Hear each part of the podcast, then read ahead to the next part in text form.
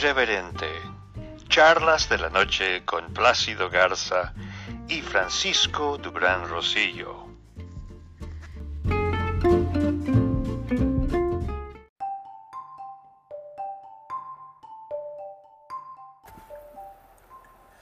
Aunque en algunos sectores de Atlanta, Seattle, Minneapolis y varias ciudades más, algunos afroamericanos han tomado sus armas y se han hecho cargo de resguardar algunos sectores porque ya no confían en la policía. Dicen que se sienten más seguros entre ellos mismos. Pero ya empezó la polémica porque varios líderes demócratas y curiosamente todas las ciudades donde ha habido problemas con policías que han asesinado a civiles afroamericanos tienen gobiernos estatales y municipales demócratas. Entonces empieza la disyuntiva de que varios líderes demócratas quieren cortarle el presupuesto a los departamentos de policía y hacerlos más dependientes de organizaciones de servicios sociales, etc. Pero el presidente Trump ha sometido una iniciativa pidiendo a todos los congresistas y senadores que no permitan que los cuerpos policíacos pierdan su autoridad jurídica. Además, esta mañana, cuando recibió la notificación de que el presidente Andrés Manuel López Obrador sí reconoce que podría viajar a Washington próximamente, pero no en el segundo aniversario de su gobierno, sino después, algunos ejecutivos de la cervecera que fue cerrada en Mexicali, Constellation Brands, mandaron su ejército de abogados para estudiar la posibilidad de hacer una demanda legal contra el presidente mexicano y pedirle al presidente Trump que intervenga en esta situación.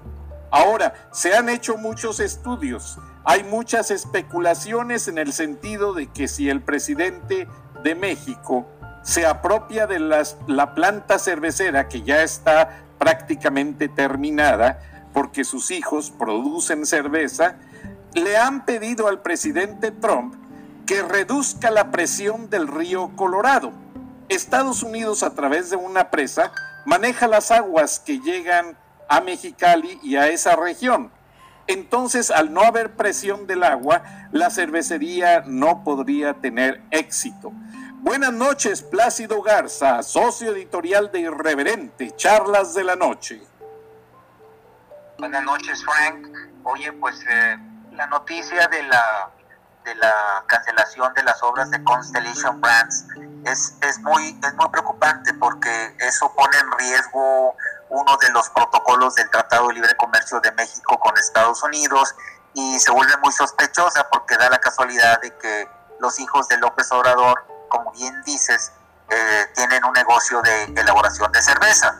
Pero bueno, vamos a dar pie para que eh, escuchemos la colaboración de todos los miércoles de Rafael Rodríguez Castañeda, eh, quien fuera director de Proceso, la icónica revista mexicana, y hoy nos tiene un comentario muy interesante sobre Carlos Monsiváis, que es también un ícono de la literatura y el periodismo en México. ¿Te parece bien, Frank? Excelente, Plácido. Vamos a escucharlo.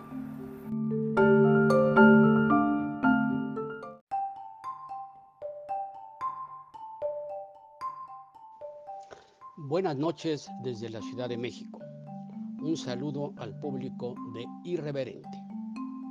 En estos días, en México y en muchas partes del mundo, hemos estado recordando al gran Carlos Monsiváis en el décimo aniversario de su muerte. Hombre multifacético, irreverente como el título de este programa, gozoso de la vida, de la cultura y del humor, ha sido evocado de tantas maneras que en el recuerdo se ha mostrado tan inatrapable como su personalidad lo fue en vida. Por ahora no es de mi interés abordar algunas de las múltiples facetas de su espléndida trayectoria como escritor, cronista, crítico, humorista, coleccionista, escéptico, provocador de las buenas conciencias. Hoy quiero resaltar que hace 10 años no solo murió un enorme personaje, sino una época de la vida de México. Antes y después de él, lo acompañaron en el camino al destino final otras grandes inteligencias del país que vivieron y sobrevivieron desde la creatividad y la imaginación la segunda mitad del siglo XX mexicano. Un lapso de pocos años, la inteligencia nacional se desquebrajó y dejó huérfana a una parte de la sociedad, sin duda a la mejor parte de ella, la que se alimenta de la cultura, la historia y el pensamiento como sus valores fundamentales. A Monsiváis lo precedieron o lo siguieron Octavio Paz, Carlos Fuentes, Carlos Montemayor, Gabriel García Márquez, tan mexicano como colombiano por voluntad propia, Eberto Castillo, Raquel Tibol, más mexicana que argentina, José Emilio Pacheco, Miguel Ángel Granados Chapa, Vicente Leñero, Julio Scherer García. Bastarían sin duda algunos nombres más. Desde el campo de la literatura, de las artes en general, del periodismo y aún de la política, ellos y algunos otros hombres de pensamiento profundo dieron cuerpo y alma tanto al México trascendente como al México de la vida cotidiana durante las últimas cinco décadas del siglo pasado. Todos fueron dejando huella profunda en el camino del país que ellos imaginaron sería mejor porque tendría que echar raíces a partir de la erradicación de la desigualdad, la injusticia, la corrupción, el enriquecimiento de los pocos y la miseria de la mayoría. Pero enfrentaron viento de fronta el régimen autoritario que emanó de la Revolución Mexicana, se aferró al poder acompañado de las oligarquías industriales, financieras y comerciales. Y la fallida transición democrática solo ha sido un cambio de siglas y de los nombres de los beneficiarios de las estructuras perversas que aún predominan en el país. En estos tiempos de pandemia, de encierro, de precaria situación económica, cuando uno ve por las calles rostros llenos de angustia, de terror, de desesperanza, hay una pregunta obligada. ¿Dónde perdió el rumbo México? Una respuesta natural sería cuando la corrupción empató a gobernantes y gobernados como una forma de vida. Me atrevo a plantear aquí otra hipótesis. Los grandes intelectuales del siglo pasado no encontraron sucesores de su estatura. La mediocridad sustituyó a la inteligencia. Y sin inteligencia no hay manera de construir una nación. Muchas gracias, buenas noches.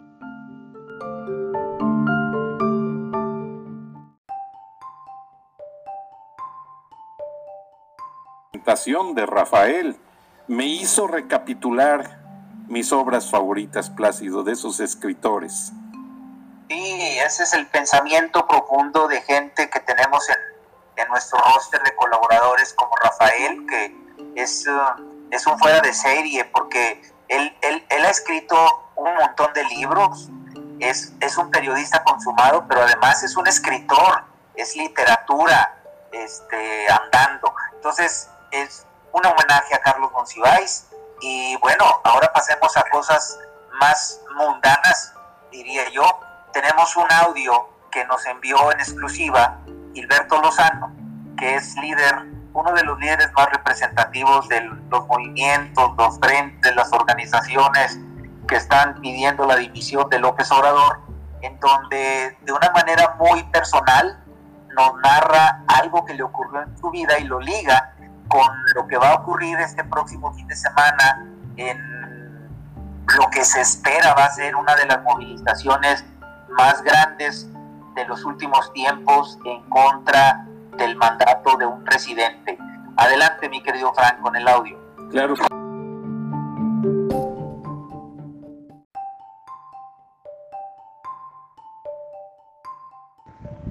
Hoy, junio 24, hace dos años enfrenté una decisión muy trascendente en mi vida.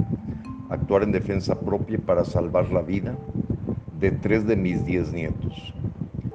Estaba consciente de las consecuencias de mi acción, pues iba contra las reglas de todo un país, por cierto muy poderoso, pero con la seguridad de que era lo correcto y que en el sentido más profundo de la justicia lo rescataba de un psicópata, de un ser resentido de la vida, cuyo rencor era tan tóxico para el interés superior de los niños. La decisión que están basadas en principios y valores universales siempre te ponen del lado sabio, cuesten lo que cuesten. Y a pesar de lidiar con sacrificios de todo tipo, al final la vida y felicidad de los tuyos lo valen todo. Hoy México sin dudas está en manos de un psicópata y de un grupo de cómplices cuyos intereses personales sin duda están por encima del interés superior de México. Son a lo mucho 40 personas las que por su capricho, forma de ver el mundo, traumas personales, resentimiento con la vida han sido capaces de tener la motivación para imponernos su agenda. Este gobierno está acabado y eso nos pone en una situación similar a la que viví en lo personal hace dos años. En este dilema de defensa propia del futuro de nuestras familias se dan muchos comportamientos. Uno, el apostar a que el peligro se resuelva por los métodos tradicionales o normales. Pensar en urnas. Dos, esperar que algo mágico suceda y resuelva el asunto y que no nos haga tener que comprometernos con la solución que no nos ha tocado vivir, pues es nueva. Tres, esconder la cabeza para no escuchar, no ver, no oír y seguir cómodos. Cuatro, esperar que sea otro el que venga a resolverlo. 5. Seguir usando aspirinas contra un asunto grave. 6. Escuchar más y más opiniones de editorialistas, de intelectuales, líderes de opinión para postergar una decisión tan trascendente. No es necesario un diagnóstico más de los que nos espera a la clase media, sin duda, solo es un derrumbe. A la clase menos favorecida, más de lo mismo y cada día peor, hasta tenerlos comiendo desperdicio de la dictadura como control de sus vidas. La clase privilegiada viendo el cómo salvarse ellos o enchufarse con este chavismo mexicano.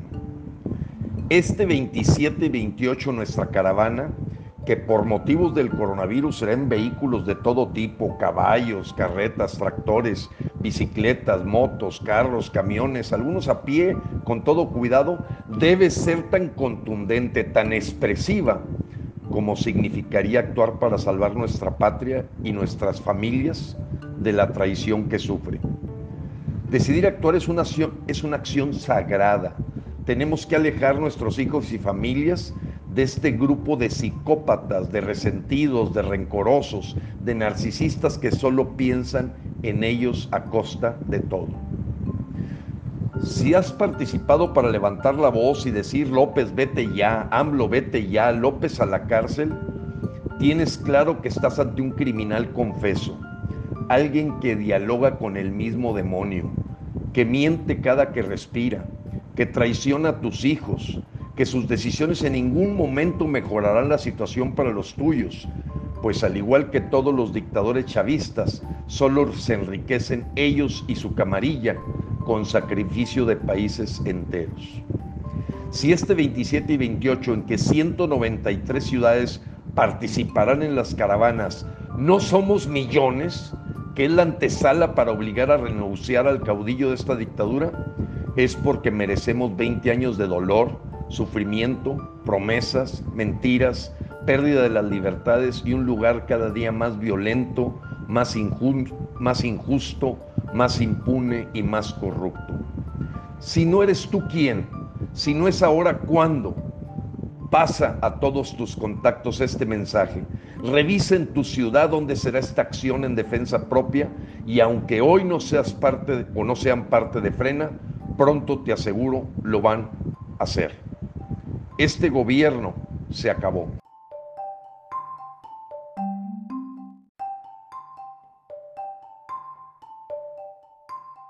bastante fuerte, Plácido. Pues sí, pero yo creo que está a tono con lo que está sucediendo en México. Entonces, eh, quisimos pasar este audio tal cual nos lo dio Gilberto, porque creemos que es muy importante en estos momentos eh, la oposición, que ya no es política ni de partidos, la oposición que desgraciadamente no está tocando a los empresarios porque siguen encerrados en sus claustros eh, claustrofóbicos, diría yo, de la pandemia, eh, ya es de la sociedad, de la organización civil, es de la gente.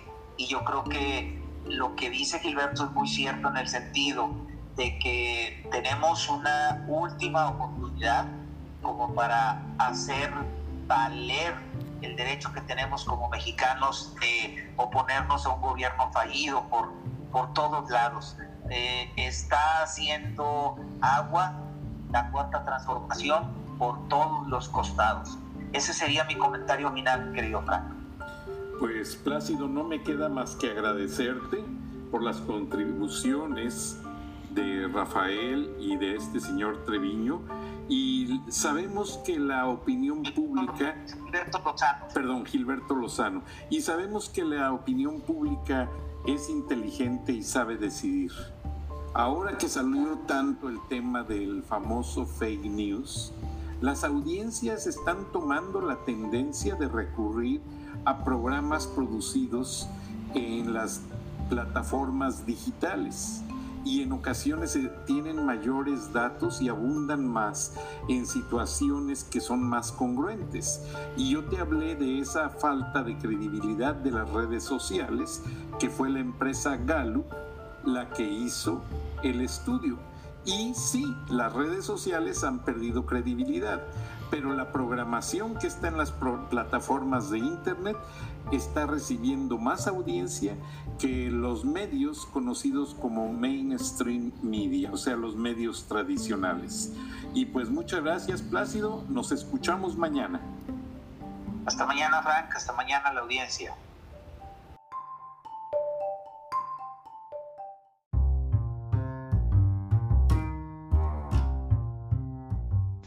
Escuchaste el análisis de la noticia, transparente como el agua, en Irreverente, Charlas de la Noche, con Plácido Garza y Francisco Durán Rosillo.